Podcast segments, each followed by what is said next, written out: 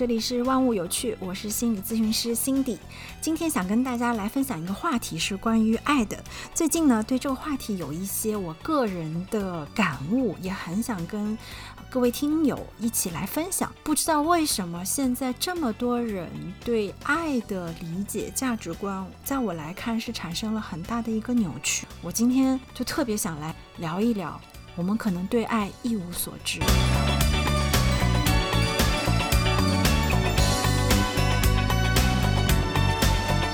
现在很多年轻人，我发现大家越来越对走进一段亲密关系产生了各种各样的恐惧，好像也开始变得没有那么多的欲望。那么，我今天就想跟大家，我们先来看一下，我们究竟是在害怕什么？是什么让我们一边渴望着，一边拒绝着？我希望大家能够对自己诚实。你们不要在心里面也骗自己说你不需要。其实对爱的苛求，它是一个人的一种本能。当然，我们为什么今天是既恐惧着又渴望着，有着这样拧巴的心态？我想从不同的维度，我们可以先去看一下。我现在要讲的是一种神经症类型的人哦，他们其实可能是对爱是充满了恐惧的，既有着这种想要去爱。渴望别人能够爱自己，但又无力的这种感受。那在我的临床当中啊，我也看到了很多神经症的人，当他们意识到有人正在给予他们真正爱的时候，他们实际上内心是产生了极大的恐惧。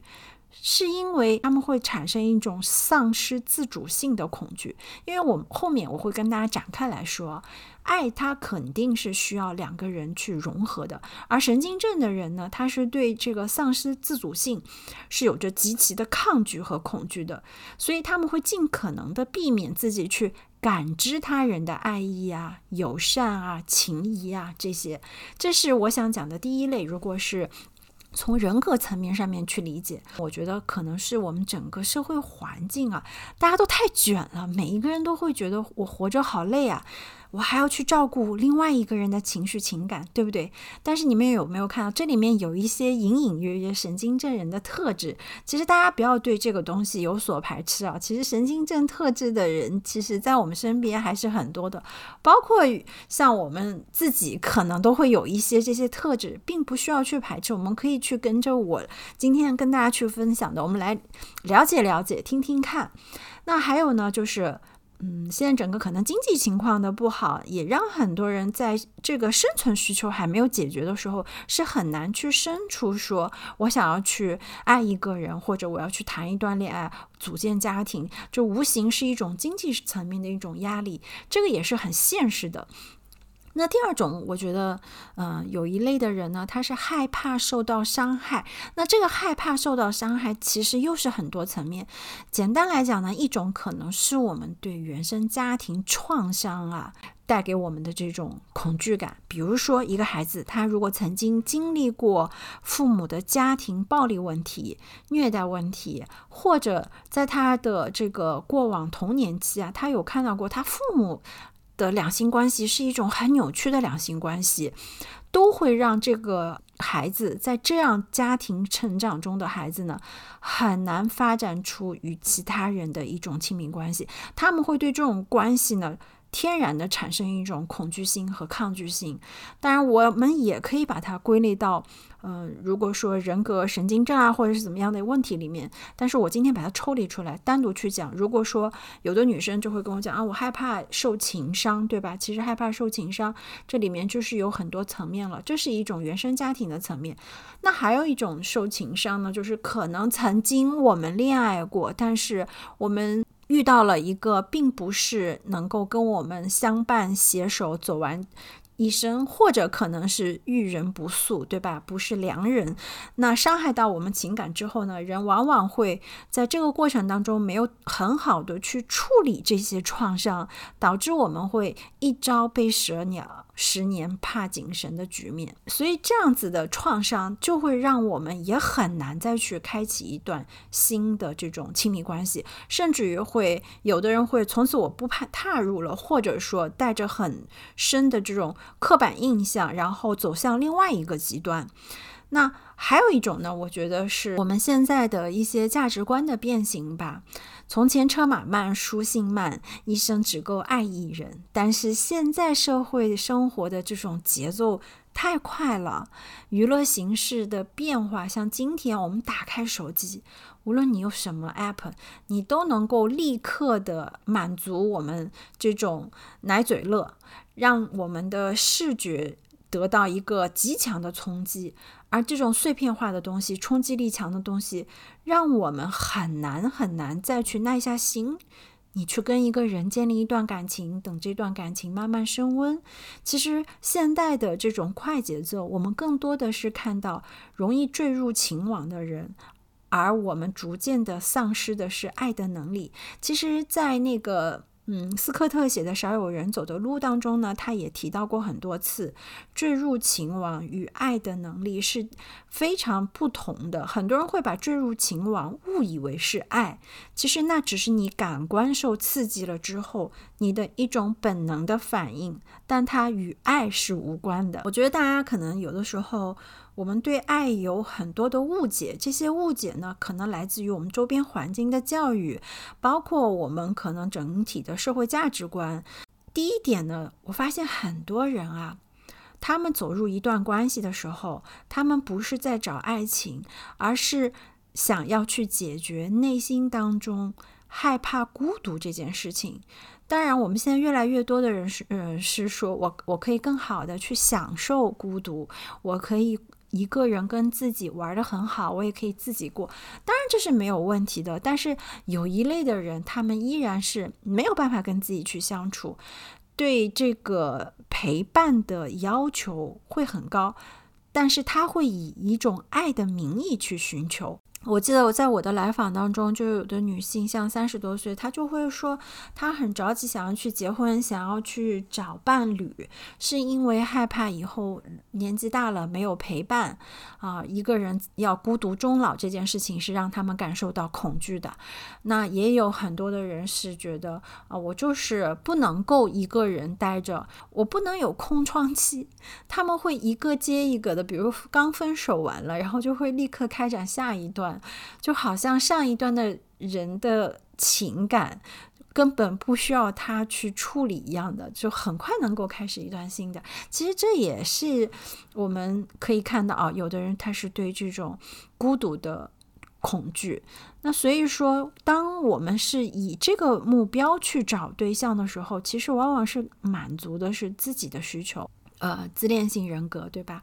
？NPD，那他们更多的就是想要去展现自己的生命力和魅力啊，需要有一个人围绕着他。那这个时候，他就需要身边有不停的有这种伴侣，满足他的这种自恋需求。所以你看，很多时候我们以为的爱，其实都是我们。对爱产生的一些误解，也很讨厌听到的一句话，就是所谓的情绪价值。我不知道大家对这个词有没有跟我一样厌烦的，就是我发现大家开始把人和人之间最基本的那种真挚的情感，变成了一种可以去量化的标准。好像我们每一个人都在去完成一种 KPI 指标一样的，我才能够去证明我在爱着，或者我是在被爱的。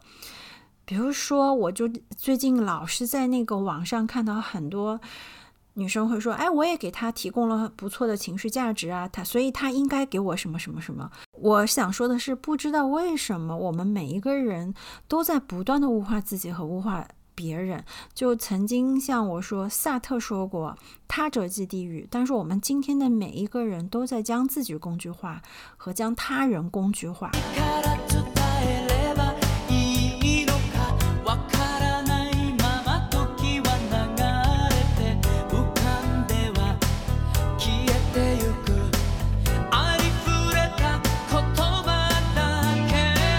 我看到有很多人，就是比如说过这个情人节啦，然后对方必须要转我一个五二零或者一三一四，我，然后再去把它截屏发在我的各自的这种社交媒体上面，然后以此来证明说，你看我是被爱者，就这种让人会觉得还蛮可悲的。我们说“爱”这个词的时候，我希望大家理解的是广义上的，而不是狭义上的。广义上呢就是我们可以生出对这个世界的爱，对这个。父母亲人、朋友、爱人的爱，所以我们有的时候说，你看一些原生家庭啊，他的父母不是那么富裕的，但是这个孩子依然能够感受到父母对他的爱，这个是否有点太过片面了？包括就像在这种亿万富豪大佬那里，他们可能随手给一个。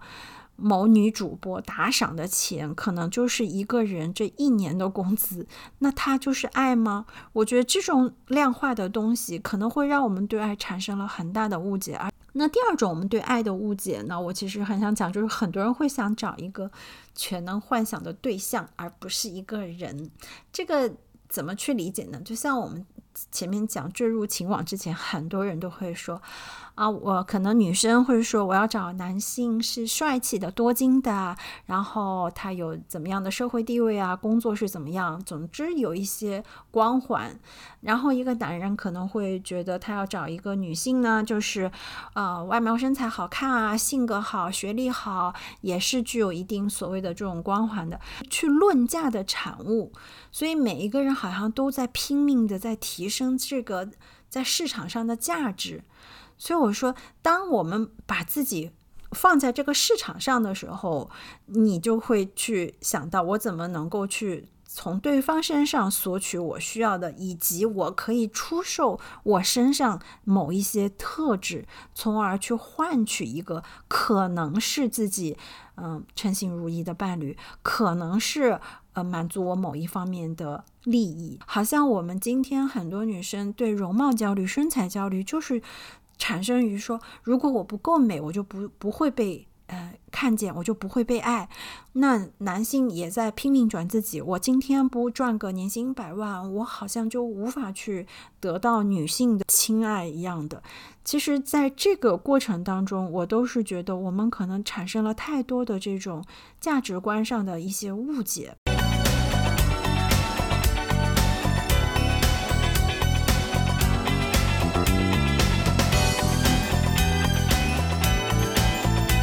那就像，嗯，心理学家弗洛姆说，他说，爱是一种能力问题，而不是条件问题哦。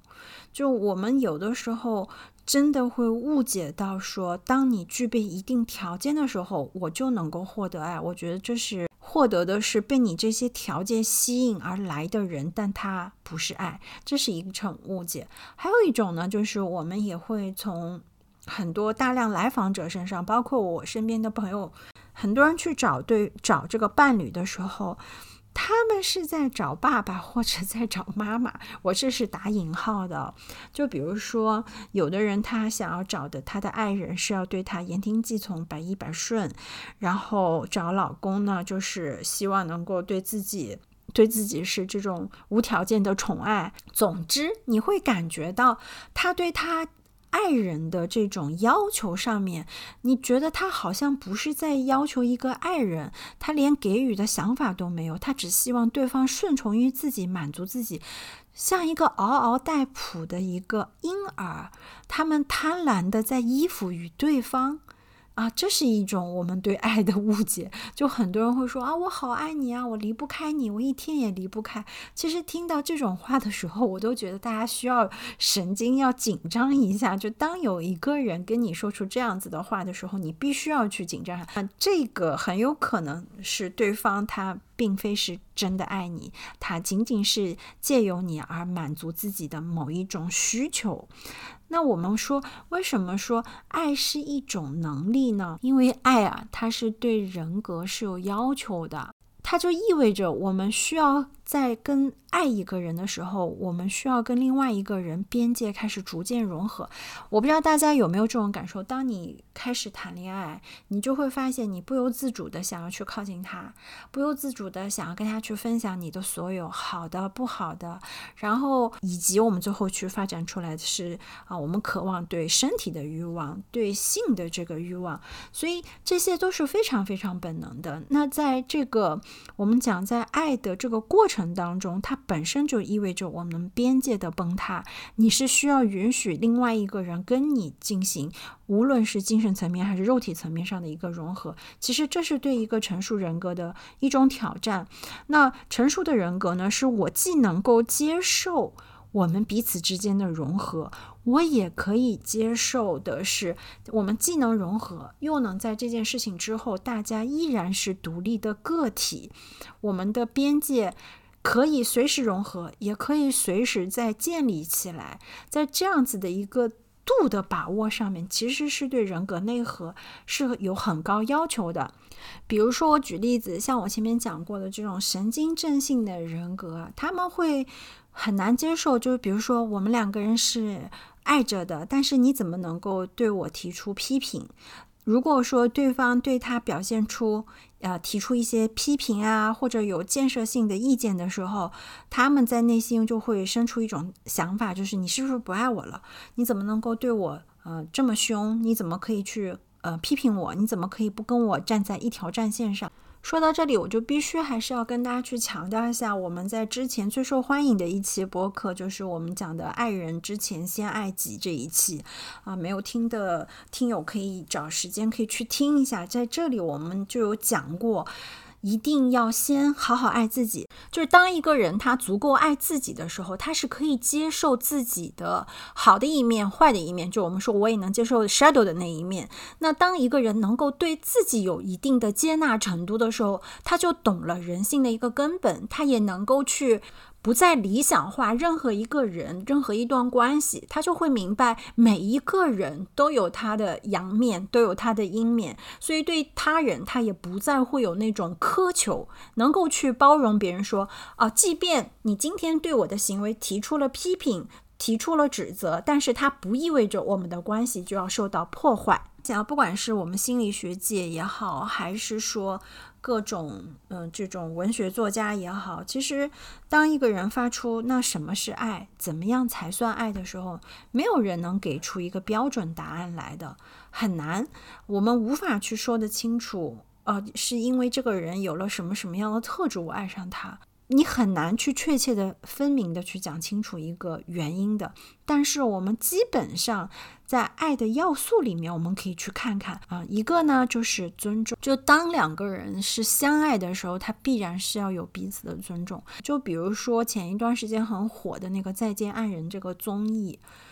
我看到这个一些切片啊，这个综艺全部的我没有看，但是我有看到一些切片，就是傅首尔和老刘的这个相处方式，我常常会看到的是傅首尔不尊重他，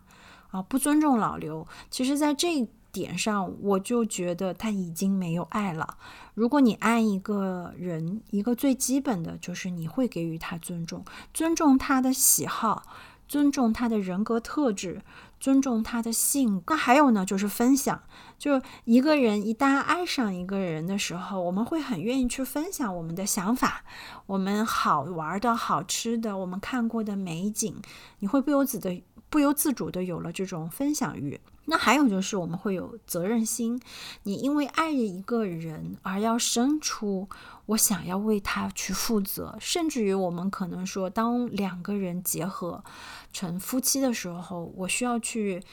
嗯，为这另外一个生命去负责。其实它是一个非常有分量的，这是一个非常有分量的话，所以这也是需要一个人他有一。一定的人格能力，他才能够承担起的这种责任心。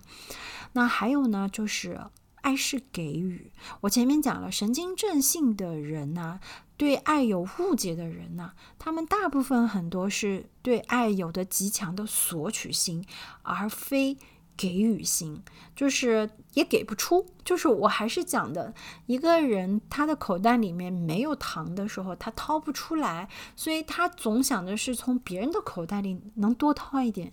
然后自己呢却没有办法去给予。有的时候可能不是说他不想，是他没这个能力。就是我们依然在讲，爱一个人或者给予爱，它都是一种能力。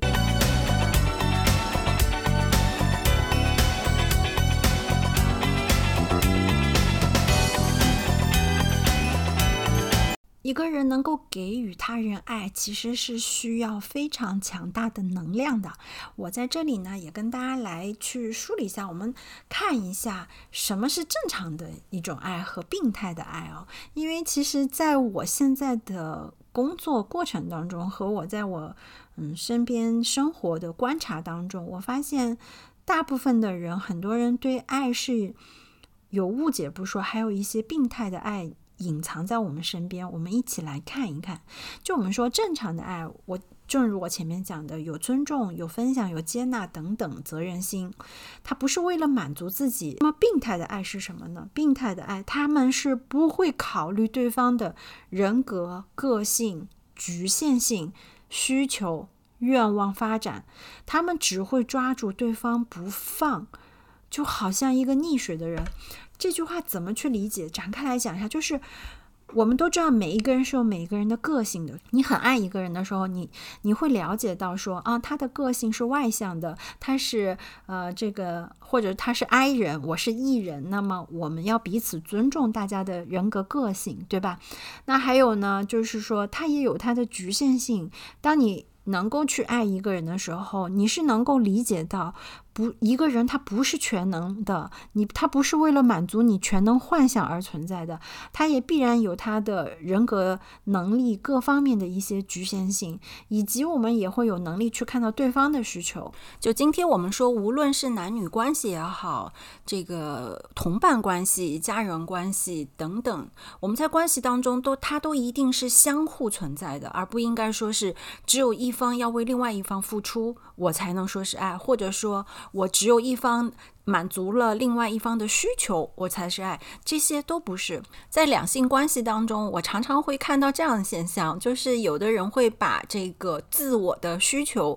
以爱的名义去包裹，然后去进行对对方的操控。比如说，像有一些男性，他结婚了之后呢，他就跟这个女伴儿讲说：“啊，我希望你能够在家里好好休息，你不要那么辛苦出去赚钱，这个家我来赚钱就行了，你呢就照顾好家庭就可以了。”很多最早以前的女生，大家有没有看过那个《喜剧之王》？就很多女生会为这句话所折服、所打动，觉得一个男人他愿意啊让你在家休息，他来养你是一种爱。那么到今天，我相信很多的女性已经穿透这个谎言了，对吗？当一个男人他要斩断你的翅膀，他要把你禁锢在家里当中，他让你失去了很多在社会当中的社交能力、工作能力、独立能力的时候。后，他并非是爱，他仅仅是把你的当做一个满足他的一个需求。比如说，有些啊，这种男性他就是喜欢有一个女人像保姆一样的围着他转，伺候他啊，他完全不会考虑到。你是否愉快？你是否有自己人格的发展需求？他不会去考虑的。所以，女生们一定要睁大眼睛，在两性关系当中，这种类似的以爱之名包裹着的实际上的操控的东西，大家一定要清醒。如果一个女生你容易被这样子的。话语去打动的时候，我们也需要去做一个反思：你为什么会被这样话去打动？内心深处，它一定触及到了你想要去依赖他人生存的这样子的一个。幻想，我也可以说，它有很多需要你去处理的一些人格上的东西。这就是我们讲为什么说爱是一种能力，你必须要有一个成熟的人格，有你一个独立性的人格，你才能够去成熟的以一个成年人的方式和一个成年人去相处，不管是男女关系还是朋友关系，都是这个样子。那何为是爱的关系呢？其实不管是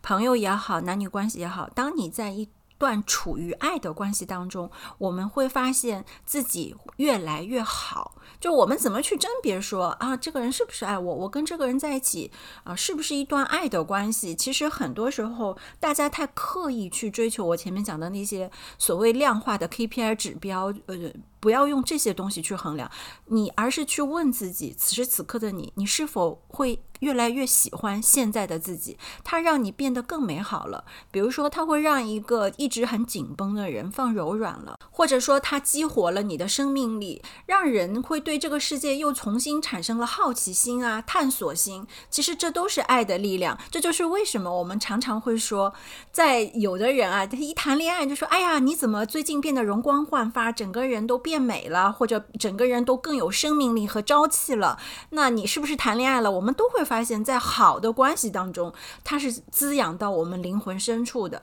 它是滋养的，让你成为一个更好的自己，让你会越来越爱自己，这才是一段好的关系。所以很多人在纠缠在一段关系当中，说常常会来咨询我说啊，我是应该分手呢，挽回呢，还是应该继续停留在这里？其实没有那么多其他的乱七八糟标准，唯一的标。标准就是这段关系，它是滋养你的还是消耗你的？这就是一个非常容易让大家去甄别的这个关系当中，它有没有爱。那还有一种病态的爱呢？它是怎么展现的？就是有一些人他会展现出说我对你无所求，他会用这种形式去包装自己的操控欲。他表现的好像是我不需要对方给我任何的东西，但是他恰巧透露出了什么呢？透露出了他们可能在内心深处不情愿给别人爱，也没有能力给予别人。这个就好像我们之前有讲说，啊，有的父母对孩子。啊，他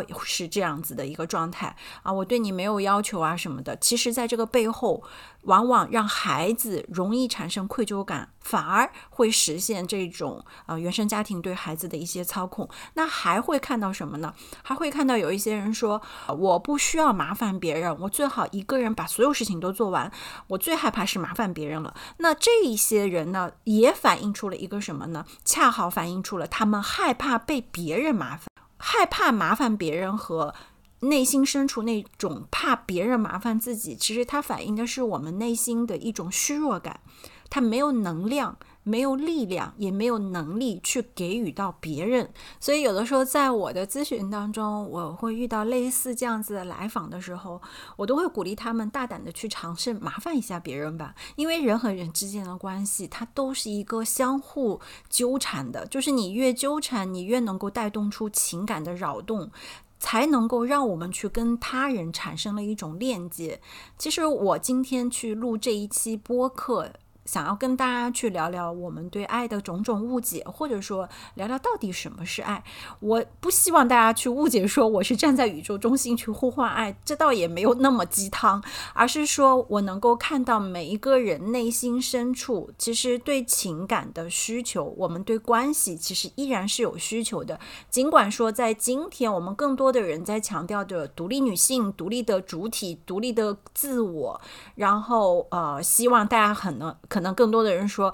啊，搞什么爱情啊，去搞钱。我我个人是非常认同，不管是爱情也好，婚姻也好，它对一个人来讲，它都不是我们生命的全部。人生当中还有太多值得我们去探索、学习、去好好享受的有意思的东西了。但是我们也需要去看到人性当中的一些很本能的东西。我今天录这期播客，是因为我发现有太多的一些价值观我不认可。他给我们很多年轻的孩子们，包括像我们一些成年人都给到一些比较错误的东西，就好像人和人之间是不需要情感连接的，但这恰恰是一种谎言。在人性当中，我们人是一个群居动物，人是有对他人链接的本能的渴望的，所以我们没有办法去把自己活成一个孤岛。在人生当中，我们需要不断的跟人去打交道，而在这个打交道的过程当中，我们最渴望的就是深度的情感的连接。所以，这就是为什么到今天，我们不管是影视作品也好，文学作品也好，或者我们乃至于在各大自媒体平台上，我们其实还是依然会被人和人之间那种真挚情感的东西戳中心窝。这些能够敲击到我们灵魂深处的东西，其实就是我们的渴望。所以我也很讨厌有人常常去给别人贴标签，说啊，你就是恋爱脑，好像去嘲笑一个愿意为爱大胆去付出的人。成了现在一个社会的流行，每一个人似乎都在害怕被别人看到，说他是一个敢于去爱别人的人。我不知道为什么大家会产生这样子的东西，但是我们需要知道是，当你喜爱一样东西也好，有一个兴趣爱好，或者你爱一个人的时候，我们其实都需要一种东西叫全神贯注。这个是我们在心理学层面上跟大家去讲，你爱一样东西，你必然是需要你全神贯注。但是我知道，到今天这种碎片化的时代、快节奏的时代，我们已经很难有人能够说全神贯注的去读一本书，全神贯注的去培养你的一个兴趣爱好，更不要去说我们去爱一个人了。爱好像到今天成为了一种奢侈品，我们无意去评判任何一个人的生活状态。我只是想告诉大家。爱它是一个生命的体验，它可以拓宽我们人生很多的宽度，它可以让我们对这个世界有更深度的一些了解，跟人和人之间有更深的一些链接。所以不要再去嘲笑一个人，他敢于去踏出一步去为对方付出爱。我们到今天，我希望通过这一期的播客，大家能够了解到，能够爱自己以及能够对他人付出爱的人，他其实是有一个非常有力量的人格存在的。他们是勇敢的。相反，我们需要反思一下，我们内心深处既渴望又不敢，然后在这里拧巴状态的时候，我们是否能够对自己诚实一点、勇敢一点？就像我想到了《东京爱情故事》当中的赤敏梨香，它可以说是我们这一代人的一些回忆。那个时候那么爱这个丽香，就是因为。她是如此的敢爱敢恨，她敢去追求自己喜爱的人，也敢放得下。所以这个播客到最后就是想跟大家去讲，去痛快的享受你的人生吧。不管爱也好，不爱也好，不要害怕，它都是你的生命体验。而一个人如果这一生他都没有尝试的痛快去大胆付出，我觉得难免生命是有一些遗憾的。好了，这个就是我们今天的播客，希望大家能够在下面评论点赞，也欢迎大家去转发。如果想要加入我们听友群，大家可以在我们 show notes 找到我们听友群的微信，欢迎大家来共同讨论更有趣的话题。好了，我们下期见，拜拜。